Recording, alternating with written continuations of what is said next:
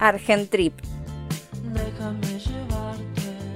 La ruta argentina que te saca de la rutina. La ciudad costera más turística de Argentina, Mar del Plata, tiene 47 kilómetros de costa lleno de playas con diferentes características para elegir. Esta localidad, conocida como La Feliz, se caracteriza por tener el puerto marítimo más concurrido del país, como también por ser la principal abastecedora de productos marinos. Como diría el dúo musical Juan y Juan en Mar del Plata, Soy Feliz. Le preguntamos a Federico Bodoriquian, licenciado en turismo, que nos recomiende en qué época del año visitar la ciudad. Una buena época puede llegar a ser diciembre, en donde el clima empieza a ser favorable, eh, se pueden hacer demás actividades en, la playa, en la costa y además también por ahí disfrutar de la ciudad con un poco menos de gente. Lo mismo aplicaría para, para abril, también acompañan un poco los precios. Al ser tan extensa es importante utilizar el medio de transporte adecuado. Analia Zanoli, co-creadora de Active Travelers, nos cuenta sobre esto. Dentro de la ciudad se puede utilizar transporte público, ya sean micros o taxi, y también se pueden alquilar vehículos. La zona del centro y de las playas se puede recorrer caminando. Lugares turísticos. Playas. Desde las más conocidas como Bristol y Punta Mogote hasta las más alejadas, vas a encontrar distintas actividades para realizar. Dentro de cada una podés ver artistas callejeros, comerciantes y artesanos.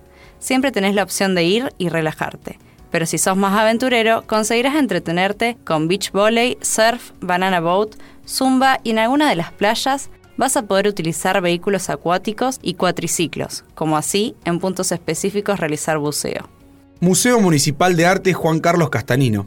A mediados del año 1980, la antigua casa de verano de la tradicional familia Ortiz Basualdo se convirtió en la sede del Museo Municipal de Arte Juan Carlos Castanino.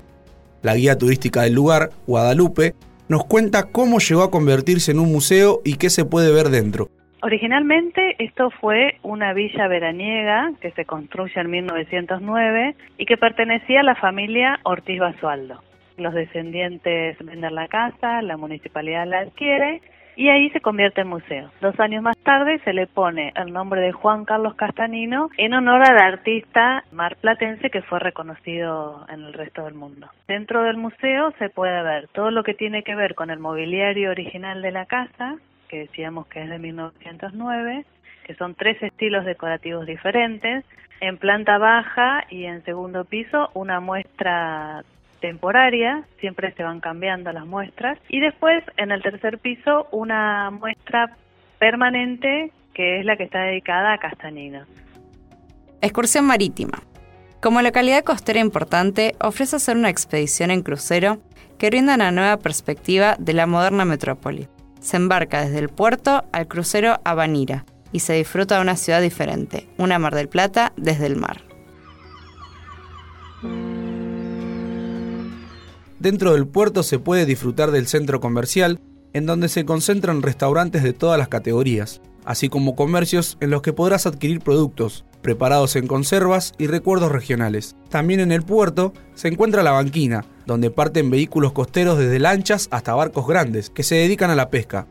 Encontrarás la reserva de lobos marinos, donde se puede observar a muy corta distancia y junto a restos de navíos antiguos abandonados. Lugares no turísticos. A pesar de ser conocido por sus playas y actividades marítimas, Federico nos comparte esos lugares que los turistas no suelen visitar, pero que valen la pena. Eh, uno es la Torre Tanque, que es un mirador que queda en la loma de Estela Maris, que es de, entrada libre y gratuita. Se ingresa al mirador y tiene una torre de 70 metros eh, arriba de la loma y se puede ver la panorámica de toda la ciudad desde el aire. Algún lugar escondido también en lo que son las playas del sur, la zona de Chapatmalala y hay, hay playas muy muy bellas como Cruz del Sur, Playa de los Lobos, por ejemplo, que es una, es una playa de acantilados de piedra que hacen una, vista única de la ciudad. Creo que esas playas eh, son lo que se vienen y mucho, mucha gente las está eligiendo. Vida nocturna.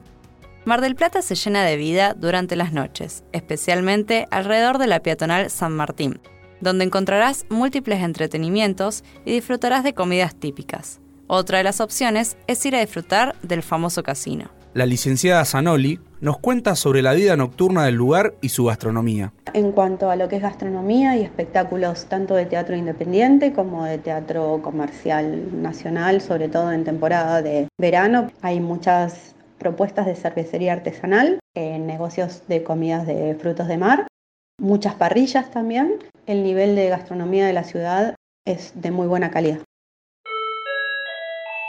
Consejos extra. La municipalidad ofrece varios servicios gratuitos en la página Turismo Mar de Plata, como una agenda de eventos que podrás chequear durante tu estadía, así como audios guías descargables de distintos puntos de la ciudad. Pero para un viaje sin fallas, lo mejor es saber qué empacar. El licenciado Bodoriquian nos aconseja qué llevar. Si hay una particularidad que hay acá es que siempre está la posibilidad de que esté un poco más fresco de lo que viene estando. Así que yo creo que lo que no puede faltar en la valija es abrigo. Para un viaje sin fallas, debes saber el clima del lugar. Analía nos cuenta cómo es este. Es eh, variado y con las estaciones marcadas, primavera, otoño, invierno, verano, con clima templado en otoño y primavera. En invierno hace frío, pero bueno, con un abrigo se puede disfrutar igual de la calle. Y en verano hace temperaturas entre 20 y 30 grados.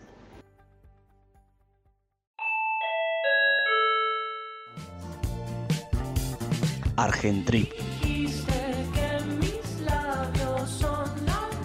Cada semana un nuevo destino.